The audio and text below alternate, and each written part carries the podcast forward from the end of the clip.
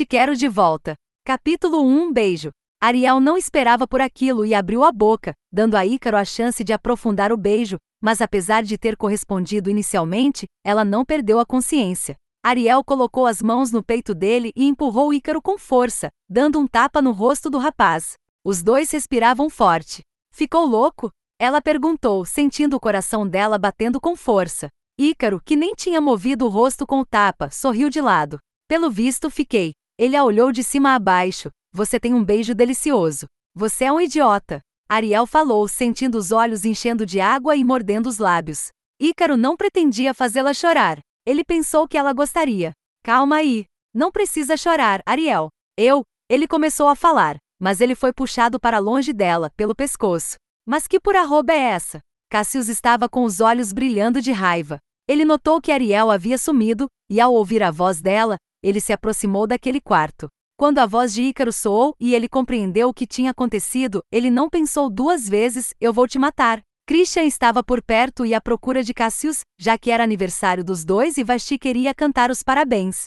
Ele ouviu a briga e se meteu na frente de Cassius antes que este pulasse no pescoço do irmão. O que está acontecendo? Cassius porque ia bater no Ícaro? E então ele viu Ariel com os olhos cheios de lágrimas a um canto. Ariel? Você tá? Ela não respondeu nada, apenas passou pelo irmão e saiu do quarto. Isso não vai ficar assim. Cassius disse, apontando o dedo indicador para Ícaro. Você é um idiota que fica atrás dela igual cachorro. Não tá vendo que ela não te quer? Cassius deu um passo na direção de Ícaro. Não interessa. Você não pode tocar numa mulher desse jeito. Ele rosnou.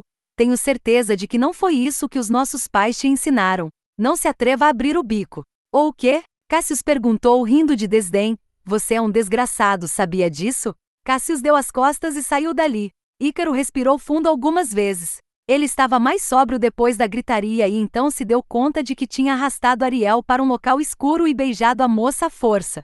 Merda rouba! Ele xingou baixinho e ao aparecer no salão da festa, o olhar dele se cruzou com o de Adonis. Um olhar duro que dizia: Vamos conversar mais tarde. Ariel não estava em lugar algum que Ícaro pudesse ver, mas ele não foi procurar pelo salão. A situação já não estava boa para ele. A festa estava acontecendo na casa dos Lancaster, portanto, assim que os parabéns terminaram, Adonis puxou o filho mais velho para fora dali. O seu irmão me falou que você aprontou, Adonis disse e cruzou os braços na frente do peito. Apesar de já contar com mais de 50 anos, ele aparentava ter no máximo 40, com um físico de dar inveja e uma aura que impunha respeito, e ele me disse que tinha algo a ver com Ariel. Ícaro respirou fundo e olhou para o lado. A gente teve um pequeno desentendimento, só isso. Ícaro falou e Adonis apertou os olhos para ele. O seu irmão não entrou em detalhes, mas eu quero saber o que aconteceu. Eu a vi segurando o choro, Ícaro. Adonis balançou a cabeça. Eu não consigo acreditar que, mesmo depois de tantos anos, você continua de implicância com ela. Eu não tenho implicância com ela. Ele falou mais alto, porém, ao ver o olhar do pai, ele engoliu em seco e olhou para baixo. Não tenho implicância com ela. Foi um desentendimento bobo, só isso. Eu vou pedir desculpas. Agora sim eu estou impressionado. Você pedindo desculpas? E para Ariel, sem eu ter que te obrigar. Adonis soltou uma risada de deboche. Veja só como você amadureceu. Ícaro não respondeu. Ele sabia que estava no erro e, além do mais, ele tinha um respeito muito grande pelo pai.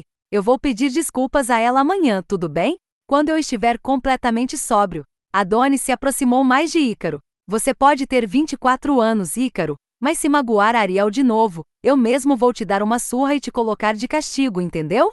A sua mãe passou muito a mão na sua cabeça, dizendo que era coisa de criança. Bom, se mesmo depois de velho você quiser agir como criança, eu vou te tratar como uma, ele falou baixo, só que uma num corpo adulto que pode levar uns bons tapas. No dia seguinte, Ícaro acordou, tomou um banho, bem como remédio para a bebedeira. Depois da festa, ele foi para o apartamento dele e bebeu quase uma garrafa inteira de uísque. Depois de tomar café da manhã e escovar os dentes, ele pegou a chave do carro e foi até a casa dos Lancaster. Ele tinha que falar com Ariel. Chegando lá, Hyde estava na sala e estranhou a visita do rapaz.